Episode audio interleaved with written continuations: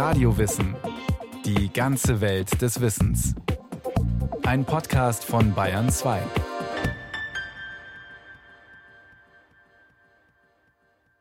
Kommen wir zu Tagesordnungspunkt 2. Wie können wir eine bessere Kundenbindung erreichen? Die Statistik zeigt, dass die Absatzzahlen leicht schwanken. Oh, ich habe ja vergessen, die Statistik an den Geschäftsführer zu schicken, Herrn Bergmann. Ach ja, am Samstag wollte ich ja mit Paula in die Berge. Aber der Weg zur Oberalmhütte ist so steil, da wird sie keine Lust haben. Ah, oder vielleicht doch. Da gibt's ja Kaiserschmarrn. Ich finde das Speckbrot besser. Hm, letztes Mal waren da so viele Wespen. Herr Meier? Hallo? Äh, träumen Sie? Wir bräuchten Ihre Zahlen. Das kennt wohl jeder. Ob in der Sitzung, in der Schule, beim Radfahren oder Duschen. Wenn wir uns langweilen oder Routinetätigkeiten nachgehen, sind wir mit den Gedanken schnell woanders. Gleiten ab in eine andere Welt, versetzen uns an den Swimmingpool, planen den Bau unseres Traumhauses oder spielen Erlebtes im Kopf nochmal durch. Chefs, Lehrer oder Vortragende sind natürlich weniger glücklich, wenn ihr Publikum nicht bei der Sache ist. Das Tagträumen stand daher lange in einem schlechten Ruf. Wer träumt, verpasst die Wirklichkeit, hieß es. Er hört nichts, lernt nichts, leistet nichts. Träum nicht rum. Die Psychologen waren die ersten Wissenschaftler, die sich für diesen Zustand der tranceartigen Abwesenheit zu interessieren begannen. Auch sie begegneten dem Phänomen zunächst mit Misstrauen. Sigmund Freud, der Begründer der Psychoanalyse, warnte beispielsweise Tagträume sind die nächsten Vorstufen zur Hysterie. Erwachsene Tagträumer, oftmals an ihrem leicht entrückten Lächeln zu erkennen, standen bei Freud im Verdacht, sexuelle Vorstellungen zu nähren, die er für bedenklich hielt. Auch verträumte Minderjährige werden häufig verdächtigt, nicht der gewünschten Norm zu entsprechen. Bis heute werden Kinder mit einer verstärkten Neigung zum Vor sich hin Träumen für krank erklärt. ADS lautet die gängige Diagnose, ein Aufmerksamkeitsdefizitsyndrom. Nicht hyperaktiv, sondern im Gegenteil. ADS-Kandidaten sind eher still und introvertiert. Ist also der Tagtraum ein Fehler im System, den es auszumerzen gilt? In den vergangenen Jahren haben sich Wissenschaftler vermehrt dem Thema zugewandt und festgestellt, es lohnt sich der Frage wirklich nachzugehen. Der Psychologe Heiko Ernst, bis 2014 Herausgeber des Magazins Psychologie heute, leistete noch 2011 in seinem Buch Innenwelten, warum Tagträume uns kreativer, mutiger und gelassener machen, Pionierarbeit, um dem Tagtraum den Stellenwert einzuräumen, den er in unserem Leben hat. Immerhin tun wir es alle, ob wir wollen oder nicht. Und das nicht nur ab und zu, argumentiert Ernst. Rund die Hälfte unserer Wachzeit verbringen wir gedanklich jenseits des Geschehens, fantasieren, sinnieren, imaginieren vor uns hin. Beim intensiven Selbstgespräch unseres Gehirns, so nennt es Ernst, verbrauchen wir laut Neurologen 20 mal so viel Energie wie für bewusste Prozesse. Einen solchen Aufwand treibt der Körper nicht umsonst, sagen die Gesetze der Evolution. Wäre es nutzlos, wäre ein so kostspieliges Vergnügen längst ausgestorben oder auf Randgruppen beschränkt geblieben. Hirnforscher wollen nun wissen, was macht unser Gehirn, wenn wir tagträumen. Dafür müssen sie erst einmal definieren, was damit konkret gemeint ist. Also der Begriff Tagträumen, der wird heutzutage eigentlich schon gar nicht mehr so richtig verwendet, weil er vielleicht auch ein bisschen irreführend ist. Man hat das über die Zeit den Begriff weiterentwickelt und ist eben jetzt tatsächlich eher so dabei, das eher Gedanken abschweifen zu nennen und beschreibt damit quasi diesen Prozess erstmal, der dadurch gekennzeichnet ist, dass sich der Aufmerksamkeitsfokus, der eigentlich auf unserer Umgebung liegt, verschiebt, und zwar auf unsere eigenen Gedanken und Gefühle. Also der Aufmerksamkeitsfokus geht quasi von außen auf das Innere. Der Psychologe Johannes Golchert hat sich 2017 in einer neurowissenschaftlichen Studie am Max-Planck-Institut in Leipzig mit der Frage befasst, warum uns das Gehirn auf diese innere Wanderschaft führt. Das Resultat? Es findet nicht statt, weil das, ein, weil das ein Fehler im System ist, sondern es findet statt, weil wir die gleichen Aufmerksamkeitsprozesse benötigen, die auch nötig sind, um unser Handeln in unserer Umgebung zu steuern. Die gleichen Prozesse sind auch notwendig, um stabile Gedankengänge zu verfolgen. Den Forschern ging es darum herauszufinden, wie das Gehirn funktioniert, wenn es uns spontan auf gedankliche Abwege lenkt. Heute gibt's in der Kantine wieder Schnitzel. Die Pommes waren ja lätschert gestern. Die nehme ich nicht wieder. Äh, hab ich eigentlich den Herd ausgemacht? Äh, Zu Hause das Türschloss muss ich mal ölen. Alex hat erzählt, der Schlüsseldienst hat 400 Euro kassiert. Ein Wahnsinn. Und ob die Gehirnaktivität anders ist, wenn wir unsere abschweifenden Gedankenwege gezielt in sinnvolle Abfolge steuern. Spätestens nächstes Jahr wohnen wir dann in unserem Traumhaus. Ein rotes Holzhaus wie das in Norwegen am See. Das stellen sie dir ja heute für 70.000 Euro hin, mit drei Zimmern. Der Kostenvoranschlag ist schon da. Unten ist das Wohnzimmer. Da kommt Opas Standuhr in die Ecke beim Kamin. Die meisten Tagträume kommen spontan und sind erstaunlich kurz. Wie Mini-Videoclips reihen sich Denkschnipsel assoziativ aneinander, fünf bis 14 Sekunden lang. Das sind die Zeiteinheiten, in die unser Gehirn auch andere geistige Aktivitäten unterteilt. Doch dabei springt das Gehirn nicht nur zwischen Traumelementen hin und her, sondern oszilliert zwischen Traum und Wirklichkeit. Der Psychologe Heiko Ernst formuliert es so. Unsere Fantasie ist fast immer bereit, die Konzentration auf äußere Ereignisse zu unterbrechen. Sie tut das alternierend. Phasen hoher Konzentration werden regelmäßig unterbrochen durch Auszeiten – das Tagträumen wechselt sich fast rhythmisch mit der konzentrierten Wahrnehmung des externen Geschehens ab. Es fällt uns offenbar sehr schwer, die Konzentration längere Zeit und ununterbrochen aufrechtzuerhalten. Selbst dann, wenn wir hochmotiviert sind und es wichtig ist, dass wir nicht abschweifen. Deshalb empfinden wir Aufgaben, die hohe Dauerkonzentration erfordern, als besonders belastend. Der Stress ist umso größer, da unsere Veranlagung zum Abschweifen zu schwerwiegenden Fehlern führen kann.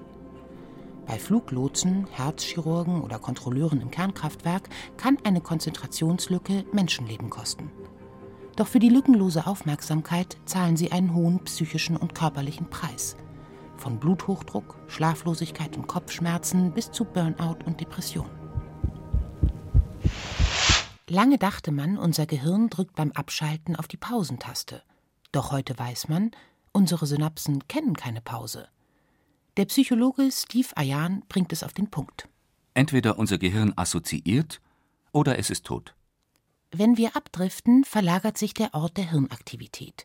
Das sogenannte Default Mode Network springt an, das Ruhemodus-Netzwerk. Es umfasst vier Bereiche im Gehirn, die weit auseinander liegen. Beim Tagträumen ist der Neuronenfunk also kreuz und quer durch den Kopf aktiv. Networking im besten Sinne. Bei dieser Kommunikation gelingt dem Gehirn Erstaunliches. Ohne weiteres kann es auf mehreren Ebenen zugleich funktionieren. Davon wissen zum Beispiel Autofahrer ein Lied zu singen, die sich plötzlich am Ziel befinden, ohne sich zu erinnern, wie sie dahin gefahren sind. In der Zwischenzeit waren sie nämlich parallel gut mit sich selbst und ihrer inneren Vorstellungswelt beschäftigt. Vor allem emotionale und soziale Inhalte werden im Ruhemodus-Netzwerk verarbeitet. Wut, Angst, Scham. Daher stehen Tagträume im Verdacht, schlechte Stimmung zu machen. Doch das muss nicht sein, denn wir haben das Ruder in der Hand und können, wenn wir es wollen, ebenso gut positive Emotionen an Bord nehmen. Diese gesteuerte Form des Tagtraums oder Gedankenabschweifens ist eine Sache des Trainings, weiß der Psychologe Johannes Golchert aus der Forschergruppe am Max-Planck-Institut in Leipzig.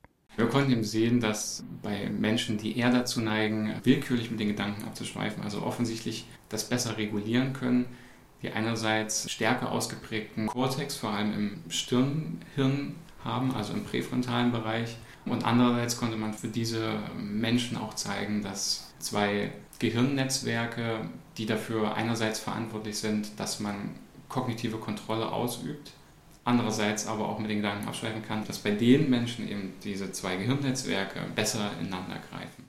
Was folgt nun daraus? Der gesteuerte Tagtraum erlaubt uns zum Beispiel in Situationen zu gehen, die wir in der Wirklichkeit nicht proben können. Mithilfe der Vorstellungskraft aber haben wir die Möglichkeit, Situationen, die uns in der Zukunft erwarten, innerlich durchzuspielen. Ich habe quasi eine mentale Probebühne, um schon mal durchzutesten, wie ich mich verhalten könnte, zum Beispiel in kommenden Situationen.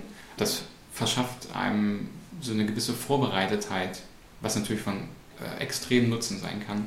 Beispiel, ich habe ein wichtiges Meeting mit meinem Chef in der kommenden Woche, dann kann ich mir schon innerlich vorstellen, wie gehe ich an Sachen heran, was möchte ich sagen, was ist mir wichtig, wie würde ich vielleicht reagieren, wenn ich mit unangenehmen Sachen konfrontiert werde. So werde ich später, wenn es dann tatsächlich stattfindet, vielleicht weniger überrascht sein, weniger perplex und ich bin schon irgendwie darauf vorbereitet.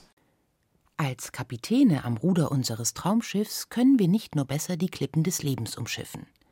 Die Kunst des Navigierens in unserer inneren Welt wirkt sich langfristig auch auf die gesamte Art zu denken aus. Auch dieses Abwägen von Sachen ist ein riesengroßer Nutzen. So konnte man zum Beispiel zeigen, dass Menschen, die eher dazu neigen, mit den Gedanken abzuschweifen, vermutlich besser darin sind im Belohnungsaufschub. Das heißt, langfristige Konsequenzen besser einkalkulieren können und nicht sozusagen auf die kurzfristige Belohnung gehen würden, sondern auch die langfristige Belohnung im Auge behalten und vielleicht auch ökonomisch bessere Entscheidungen treffen würden.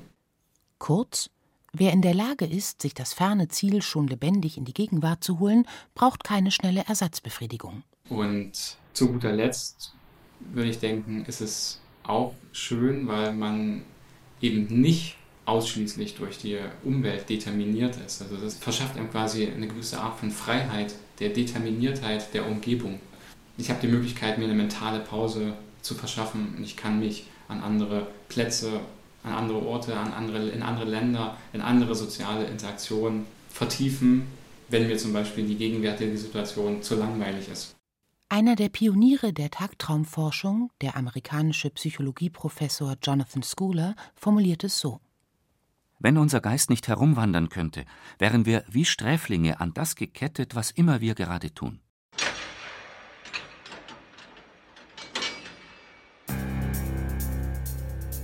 Und das mitunter buchstäblich. In den Gefängnissen der Welt sitzen vermutlich die geübtesten Gedankenreisenden. Dabei können die Vorstellungswelten nicht nur erleichternd, sondern sogar lebensrettend sein. Befragungen von ehemaligen KZ-Häftlingen ergaben, dass diejenigen am ehesten überlebten, die es schafften, Visionen einer besseren Zukunft vors innere Auge zu holen. Inzwischen haben die gelenkten Tagträume auch in Therapie und Coaching einen festen Platz gefunden. Die Therapeutin Anna Röcker arbeitet seit über 30 Jahren in ihrer Praxis für Therapie und Inner Coaching mit der Technik der Imagination, wie die Tagträume hier heißen. Sie hat in dieser langen Zeit die Erfahrung gemacht, dass wir auch ganz gezielt über solche innere Tagträume Botschaften bekommen können. Wenn Menschen vor schwierigen Entscheidungen stehen, dann sage ich, lassen Sie sich Zeit, gehen Sie in diese inneren Bilder, stellen Sie sich vor, Sie haben sich für die eine Sache entschieden und lassen Sie das wie in einem Traum sich entfalten. Und dann stellen Sie sich vor, Sie haben sich für die andere Seite entschieden und spüren Sie, was auftaucht. C.G. Jung hat diese Arbeit aktive Imagination genannt und er sagt an einigen Stellen in seinen Büchern, dass er das für unbedingt notwendig hält, dass wir das erlernen, üben, dass wir wissen, dass wir mit dieser Imagination, mit diesen Tagträumen unglaublich wertvolle Einsichten bekommen können. Ein weiterer Schwerpunkt ist die Hilfe bei gesundheitlichen Durststrecken. Das reicht von Entspannungshilfen als Begleitung einer belastenden Chemotherapie bis hin zur Immunstärkung. Zum Beispiel glaube ich, dass das Immunsystem sehr gut auf innere Bilder anspricht. Ich habe mich sehr intensiv und lange mit der Theorie der Psychoneuroimmunologie beschäftigt. Das heißt, hier haben wir ja die Verbindung und auch die Hierarchisierung von Psyche, Nervensystem, Immunsystem. Dazwischen wäre noch das Hormonsystem und die Wissenschaftler der PNI, so nennt man das abgekürzt, sagen uns, dass wir sehr mit inneren Bildern arbeiten können. Und wir, wir wissen aus den Kliniken, die sich auf die Nachsorge von Krebserkrankungen oder schweren Erkrankungen spezialisiert haben, dass da überall damit gearbeitet wird. Diese Art, durch die Vorstellungswelt zu reisen, ist eine Kunst, die sich trainieren lässt. Dabei greifen die beiden Varianten des Tagtraums ineinander. Wir sind Regisseure und Publikum zugleich. Ein Stück weit steuern wir bewusst in die Imagination hinein. Ab dann gilt es, die Bühne freizugeben für das, was kommt. Dann gibt unser Unbewusstes sozusagen Botschaften dazu, die das ergänzen oder eben kompensatorisch wirken oder die eine Information bringen, die zwar da ist in uns, aber die, wenn wir es nicht zulassen, wenn wir den Raum nicht lassen, gar nicht auftauchen kann aus dem Unbewussten. Also ich denke, es ist wirklich eine Mischung aus gelenktem Träumen und einem Geschehen, das dann aus dem inneren Unbewussten sich entwickelt. Menschen, die in kreativen Berufen arbeiten, wissen das aus eigener Erfahrung. Aus der Mischung zwischen bewusstem Brüten an der Aufgabe und einer Inkubationszeit im Unbewussten entsteht neues Gedankengut. Den fruchtbarsten Boden dafür bietet eine reizarme Umgebung, etwa ein Spaziergang in der Natur, das Sofa ohne Fernsehen oder eine Routinetätigkeit wie Bügeln oder Radfahren auf verkehrsberuhigten Wegen. Alternativ helfen uns die besagten Momente der Langeweile, im folgenden Fall eine öde Predigt. An einem Sonntag im Jahr 1974 sitzt der Ingenieur Arthur Fry in der Kirche und versucht dem Vortrag des Pfarrers zu folgen. Der Sermon zieht sich hin, und Frys Aufmerksamkeit geht auf Wanderschaft. Der Blick auf sein lesezeichenbewehrtes Gesangbuch bringt ihn auf eine Idee. Wie wäre es, wenn man statt der Zettel, die ständig herausfallen, Klebestreifen als Einmerker hätte? Natürlich solche, die man wieder abziehen kann, ohne dass die Seiten Schaden nehmen. So wurde eine öde Predigt zur Geburtsstunde des Post-it-Zettels. Nicht nur unzählige Erfindungen verdanken ihre Entstehung unserer Fantasie. Auch eine der größten Erkenntnisse der Wissenschaft geht darauf zurück, die Relativitätstheorie. Ihr Entdecker Albert Einstein sagte selbst dazu Der Intellekt hat wenig zu tun auf dem Weg zur Entdeckung. Das Bewusstsein macht einen Sprung, man mag es als Intuition bezeichnen oder was auch immer, und die Lösung kommt zu dir, ohne dass du weißt, wie oder warum. Einstein war bekannt dafür, dass er die Intuition und auch das Tagträumen, wenn man seine Geschichte liest, sehr hoch bewertet hat. Es gibt Aussagen von ihm, dass er sagt, die wichtigsten Erkenntnisse hatte ich nach einem guten Essen, entspannt auf der Wiese. Das heißt, das war auch eine Art Tagtraum, die dann zu seinem hohen Intellekt und seinem Wissen dazukam und vielleicht dann das letzte Quäntchen gebracht hat. Natürlich muss sie in die Realität eingebunden werden und auch verbunden sein mit dem logischen Denken und so weiter. Die vielleicht abstrakteste Schöpfung des menschlichen Geistes ist die Musik. Sie ist nicht an Fakten gekoppelt und kommt ohne Worte, ohne Inhalte aus. Komponisten haben seit jeher besonders stark von der Macht der inneren Inkubation profitiert. Wenn wir lesen, was Brahms dazu gesagt hat, dann finden wir wunderbare Aussagen, dass seine wichtigsten musikalischen Eindrücke oder seine Einfälle entstanden sind, wenn er in dieser Atmosphäre war.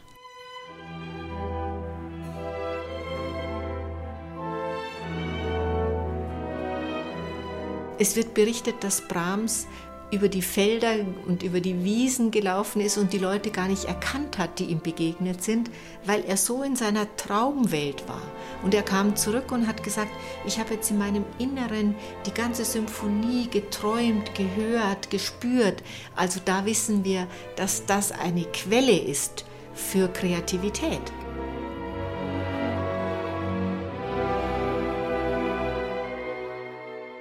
Das ist vielleicht die wichtigste Funktion des tagträumenden Gehirns. Es macht uns zu kreativen Wesen, fähig, Neues zu erschaffen, der schnöden Realität einen kulturellen Überbau hinzuzufügen und sich selbst zu reflektieren. Der Psychologe Johannes Golchert. Welcher Punkt mir noch ganz gut gefällt, und der geht vielleicht schon so ein bisschen in das Philosophische, die Möglichkeit zu haben, überhaupt sich selbst in der Zukunft zu sehen oder zu betrachten, aber andererseits auch Vergangenes nochmal zu beleuchten und zu überlegen, wie, wie ist das gelaufen, wie ist das letzte Date zum Beispiel gelaufen. Das verschafft dem eigenen Selbst ja im Prinzip ein gewisses Lebensnarrativ. Also es ist sehr sinnstiftend. Es ist nicht so, dass ich im Hier und Jetzt isoliert wäre, sondern ich habe quasi einen ganzen Bogen von der Vergangenheit bis in die Zukunft, was ja sehr sinnstiftend ist und was mir quasi das Gefühl der Selbstkontinuität verleiht. Beim biografischen Fantasieren bringen wir unseren Lebenslauf, der manchmal so chaotisch verläuft wie die Gedankenkette spontanen Assoziierens, in eine nachvollziehbare Reihenfolge. Eine Fassung, die wir uns merken und mit der wir leben können. Die Entdeckungsreise zur Erkenntnis, wie vielfältig diese reichhaltige Quelle der Imagination in uns wirkt, hat gerade erst begonnen. Sie hat das Potenzial, Forschung und Anwendung auf lange Zeit zu nähren. Grund genug, die Rolle unserer inneren Bilder mehr im Bewusstsein der Gesellschaft zu verankern. Ein Schlussplädoyer von Anna Röcker. Ich möchte nochmal gern C.G. Jung zitieren, der eben gesagt hat, das innere Selbst, das in uns allen ist, ist wie der innere anordnende Archetyp, klingt kompliziert, aber meint, wir haben einen inneren Kern, in dem viel mehr Weisheit verborgen ist, als wir normalerweise wissen oder denken. Und man könnte sagen, der Tagtraum, die Imagination, diese innere Bilderwelt ist in Kontakt mit diesem inneren Selbst. Und das heißt, es ist in Kontakt mit einer immensen Weisheit in uns. Also ich bin immer wieder beeindruckt, was Menschen in sich tragen an Ressourcen, die einfach leider oft nicht genützt werden, an Mut, an Kraft, an Vertrauen, dass wenn man es anstößt, plötzlich aus dem Inneren kommt. Wir haben viel mehr in uns, als wir glauben. Und wir müssen es uns wirklich deutlich machen und auch das Wissen aus der Gehirnforschung weitergeben, damit es den Stellenwert bekommt, den es verdient und nicht abgetan wird als, naja, ein bisschen Fantasie. Ich sage es nochmal, es ist eine der wichtigen Ressourcen des Menschen.